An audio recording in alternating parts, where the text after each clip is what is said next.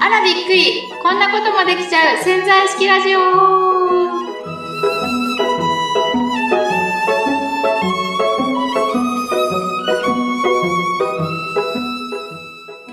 富澤さん。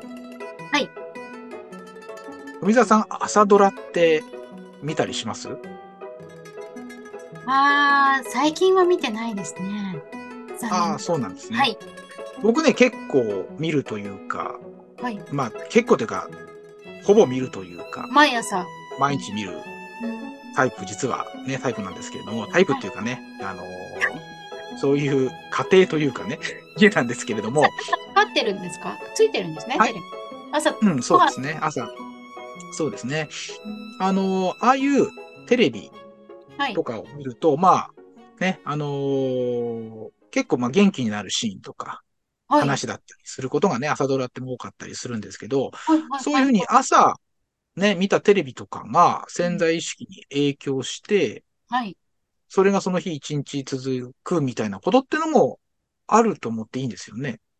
どうですか？朝からなんかこう暗いテーマの話とか見たら、その日一日暗くなるような気がしません？逆に。うん、する、するする。多分意識がそうだと思う。で、だからテレビ、朝ドラはなるべくこう明るいテーマでやっていくんじゃないないんですかね。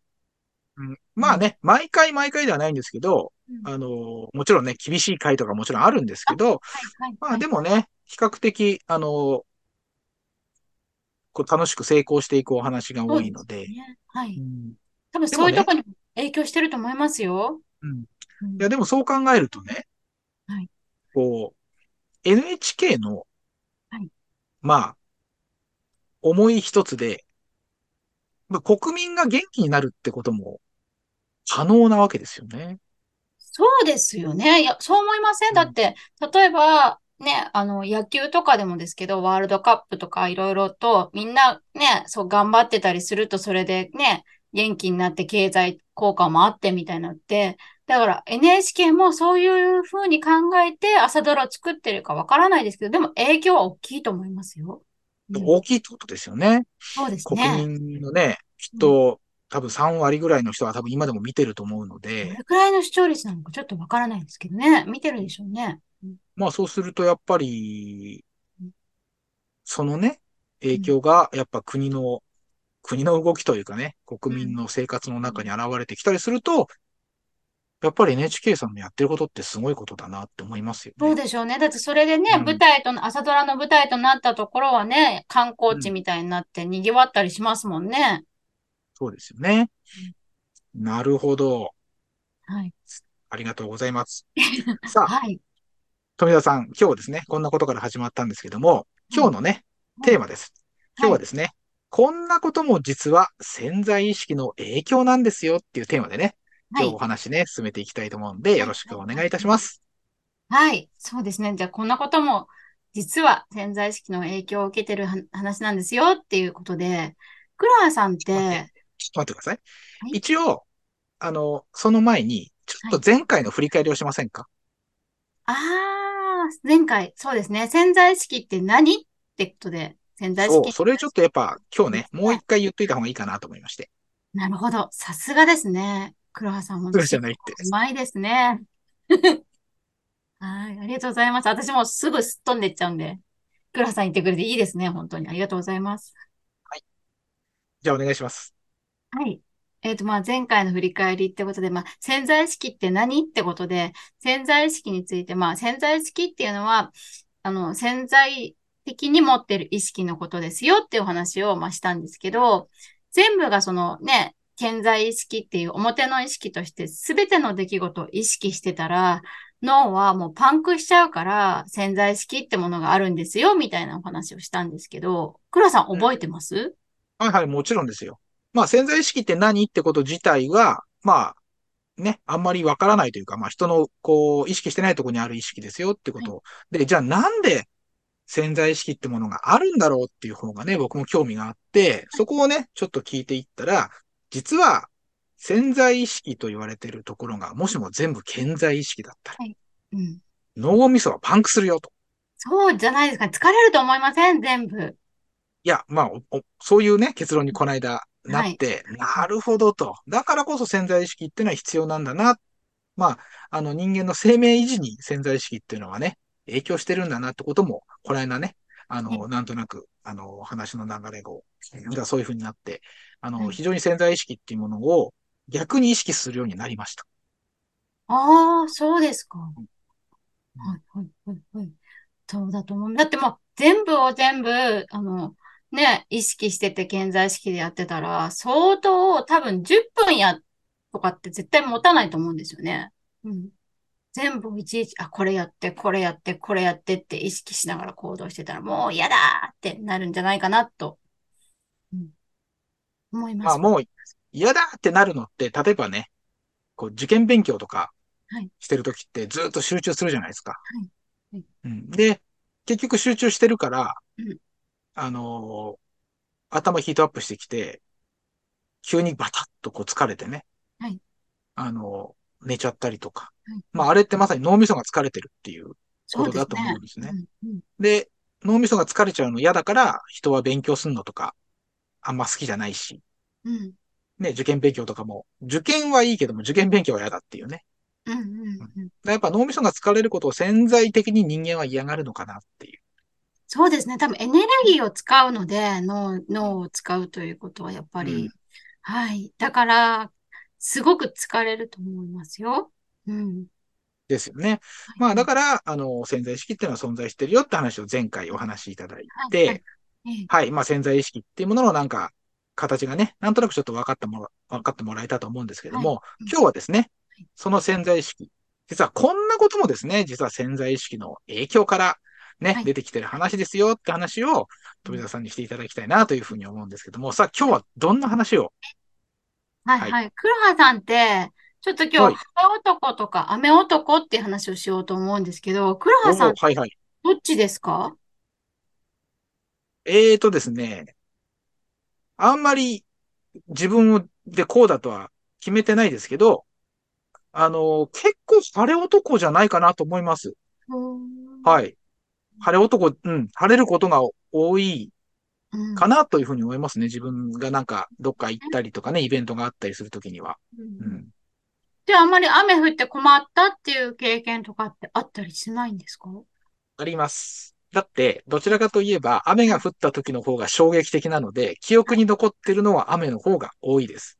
そうですよね。はいはいうんうんそうですよね。私も子供の時に海に行って、台風が来てて何もできなかったっていう思い出が一回だけあって、それはちゃんと覚えてますもんね。でも、海水浴何回も行ってて楽しかった方は覚えてないですね。黒さんが言うように。そう、まさに僕もそうですね。雨の日、雨の時っていうのはもう数少ないので、明確に覚えてますねそう。です。私も雨はあんまり降らないタイプなんですけど、そうです。その時だけは、本当に海のそばで台風でっていうのをなんか覚えてますね。記憶として。うん。で、その雨男、晴れ男が、はいはいはい。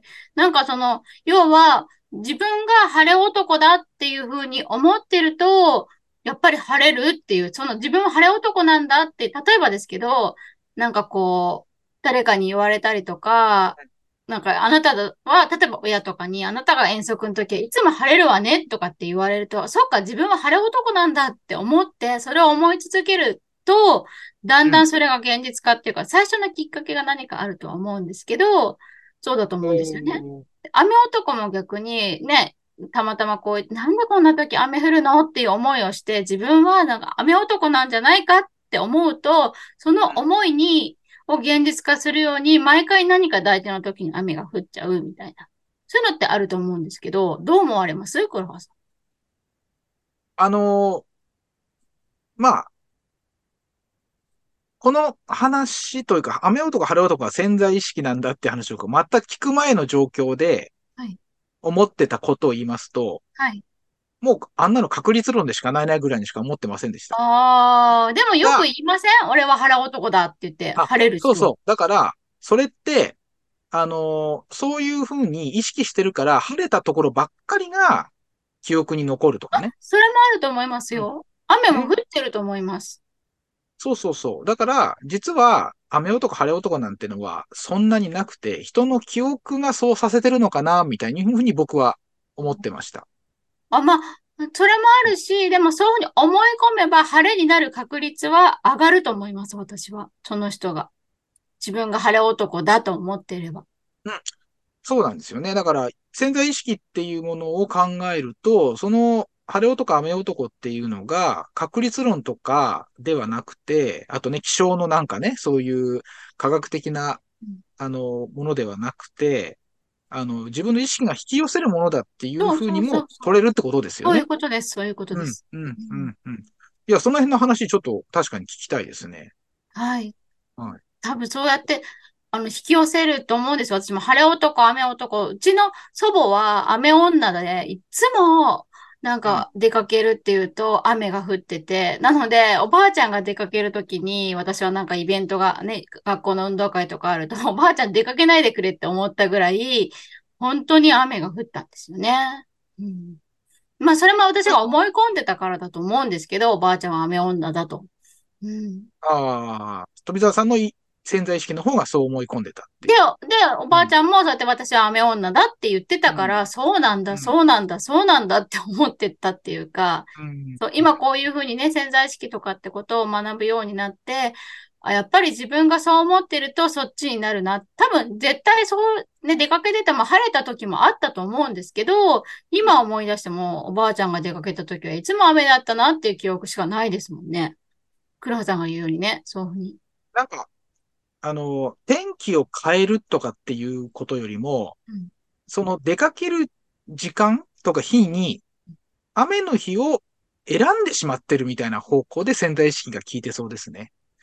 うーん、とかだし、なんか雨を引き寄せちゃうんでしょうね。だから、前後で雨が降るっていうところ、ドンピシャ自分のところ、自分雨女だとかって思ってれば、そこと、こう、ね、天気って、週間天気予報とかで見てても、それずれるじゃないですか、多少。だから、その前後であったりしたら、そこもやっぱりずれて、雨になりやすいっていうか、うん、まあ、そうだと思いますよ。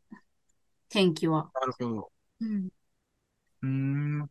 まあ、あのー雨男、晴れ男をね、うん。考えて、メメカニズム的に言うと、じゃあどういうことになってくるのか。その、頭で意識した、潜在意識的に？意識したから自分がそうなんだって、多分最初に何かしら思い込むと思うんです。例えば何かのきっかけで出来事があって、ああ、自分はやっぱり、まあ2、3回続いたら、だって2、3回雨が降ったとしたら自分は雨男だって思うと思いません？なんか自分が大切にしてたイベントがあって、その日が、まあね、1回だったらまあたまたまかなと思うかもしれないけど、2回、3回ってき続いたら自分は雨男なんだって思い込んじゃうじゃないですか。はいはいそ。うすると、そういうふうに思い込むと、その現実を引き寄せやすくなって、それになりやすいってことですよね。うーん。わかりました。そうすると、まあ、な、こういうなんかすごい、一般的な出来事というか世の中にある嫌だなとか、逆にこうなってほしいなっていうことってうん、ある程度潜在意識の持ちようによって、まあ、あの、それを実現できるというか、そういうことですかね。そうですね。私もなんかこれでちょっと今思い出したんですけど、雨男、晴れ男じゃないんですけど、こうなってほしいっていうもので、やっぱその通り手に入ったって思って潜在意識って面白いって思ったエピソードを今思い出したんですけど、はいはいはい。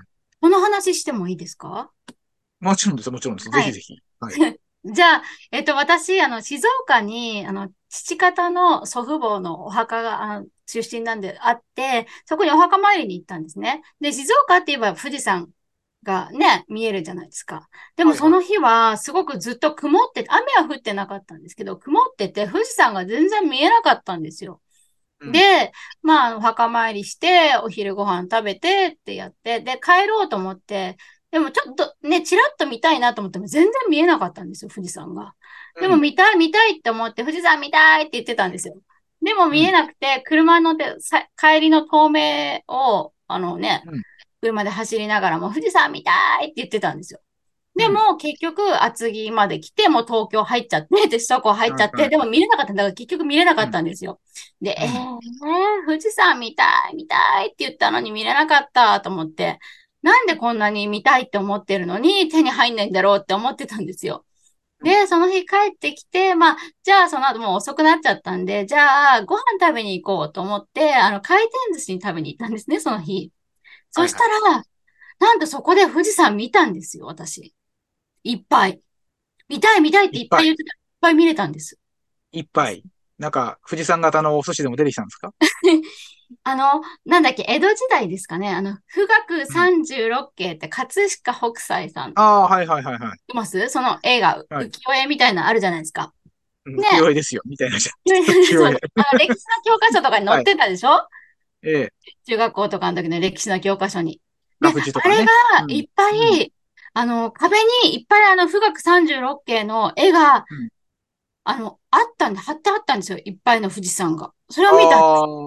お寿司屋さんに。うん、そう。で、えー、すごい、回転寿司なんですけど、で、すごいって思って私、いや、あんなに富士山見たいって言ってたら、本当に富士山見せてくれた。まあ、潜在意識って面白いなーって思ったんです、私、その時に。その時は潜在意識って面白いなと思ってないでしょ？子供なんだから。いや、じゃあ子供じゃない。その時大人ですよ。つい最近です。大人。そう。なるほど。そう。だからおじいちゃんおばあちゃんそこお墓入っててってのは大人になってから行ったんですけど、で、息子と、そう、息子と一緒に、あの、車の中で富士山見たいのに見れないね、見れないねって言って、なんか残念だよねって言って、見たかったって言ってて、喋ってたらそうでで、嘘、こんなとこで富士山見れたと思って、ああ、やっぱり思えば叶うんだって思ったんですけど、うん。どうですか？そんな嘘くさいと思います？その話。嘘くさいとは思わないです。だから、その、本物の富士山が、うん。本物の富士山が、こう、もっと潜在意識を強く持っていれば、見れたのかなっていうふうに、逆に思いました。ああ、でも逆に面白くないですか？なんかユーモアあるなって思いません、うん、そこで見せるっていうのも。なるほどね。確かにユーモア、ね、それ、しかもこういう話として面白いでしょって伝えるってなったら、ただ普通に富士山見えてたら別に思い出せ、多分記憶にも残ってなかったと思うんですよね。ああ、確かに確かに。で、翔太さっき言ってたけど、晴れ、ね、雨男で、でも晴れた日もあっただろうけど、雨の日だけ覚えてるっていうのと一緒で、富士山見たかったけど、本当の本物は見えなかったけど、こういう形で見えたよって言ったら、面白いねーって話になって、黒羽さんにもできたじゃないですか。確かにこのラジオでね、お話しすることもできたし、でしょ？まあ、潜在意識エピソードをね、皆さんに伝えるにはかなり面白い話ですね。そうですよね。こういう影響があったんですよ。潜在意識で思ってたら、うん、っていうか見たいって思ってたら引き寄せたんですよっていう、まさにこのね、ネタぴったりみたいな。もう、このためにあった出来事みたいな。なんか、富田さんに言わせると、もう、葛飾北斎が私のために書いたぐらい言いそうですね、最後は。そうかもしれないですね。江戸時代に私のために書いといてくれて、お寿司屋さんのそこに貼っといてくれたのかも。なんちゃって。まあでもね、あの、そういう影響力がもしかしたらね、潜在意識っていうのはあるかもしれないっていう話です。ね、はい、でも、あの、エピソードとして、その、現実のね、富士山ではなくて、そういう形を変えて、ね、イメージとして出てくるっていうのは、あの、面白いなと思います。エピソードとしても、先ほど言ったように、ね、記憶に残るエピソードになるっていうのは、うん、あの、潜在意識の影響を、こう、脳に、脳に、こう、逆に潜在意識の方にこうね、そうそうそうそう影響をつけるっていう、ね、そう方向に働くっていう、ね。ユーモアがあって面白いじゃないのって感じじゃないですか。うん。うん、ただ多分、本当に多分そこで富士山見えたんですよ、だったら、今聞いても、え、だから？みたいなんで終わったと思うんですよ。黒さんが全然つまんないじゃないですか、富澤さん、そんな話って言ったでしょうね、多分。うん。言ったでしょうね、きっとね。ねうん。でも、ね、黒さんは葛飾北斎にそのために書かせたんじゃないかまで、私ね、言わせたじゃないですか。うん、それくらい面白い話だったっていう。どうですかね、このオチ。オチにしちゃうの？オチにしちゃうの？オチっていうか、どうですか？これ。面白いでしょ？うん。いや、でも、ね、今日のほらテーマが、こんなことも実は潜在意識の影響の話なんですよっていうテーマにはとてもぴったりの話というか、ね、あの、潜在意識ということを意識してなければ、不思議な話というかね、面白いネタでしかないんですけども、でもちゃんとこう、意識的にそういうことが繋がってね、あの、できているんですよってことを考えれば、まあ、あの、一つのエピソードなんですけれども、潜在意識の話をする。意味付けするには非常にね、良いお話ですよね。ね。面白いですよね。うん。うん、いいや、でもね、あの、こんなことも、実は潜在意識の影響なんだってこと、そういうふうに考えていくと、いろんなところでね、あの、皆さんやっぱ出会ってたり、気がついてないことが実は潜在意識なんだっていうことをね、はい意識するようにしていくと、また、あの、いろんなことが起こってくるんじゃないかなそうです、そうです。皆さんが潜在意識を活用するようになっていただけると思うんですよ。こうやって、あ、これ面白いな。じゃあちょっと自分もいろいろやってみようなんて思ってやっていただいたら、面白い現実がどんどん作られていくと思うんですよね。うん。ええうん。いや、でもなかなかね、今日は面白い話でした。富澤さんありがとうございました。はい。はい。じゃあ、そんなね、今日もね、そろそろお時間になってきましたんで、今日のね、富澤さんの潜在意識に対する学びの一言ということでいただきたいと思います。はい。えっと、潜在意識は自分がこうしたいって思うことを、あの、思い通りにするってことができるんです。それが潜在意識の活用の一つなんです。はい。なので皆さん、どんどん使っていきましょうっていうのが今日の私の言葉です。うん潜在意識は活用しようってことですね。そうですね。うんただあるだけじゃなくて活用していく。そうです、そうです。それは非常に便利なもんですよってことですよはいね。富士山見れますから、そしたら。葛飾北斎そうですね。うんはい。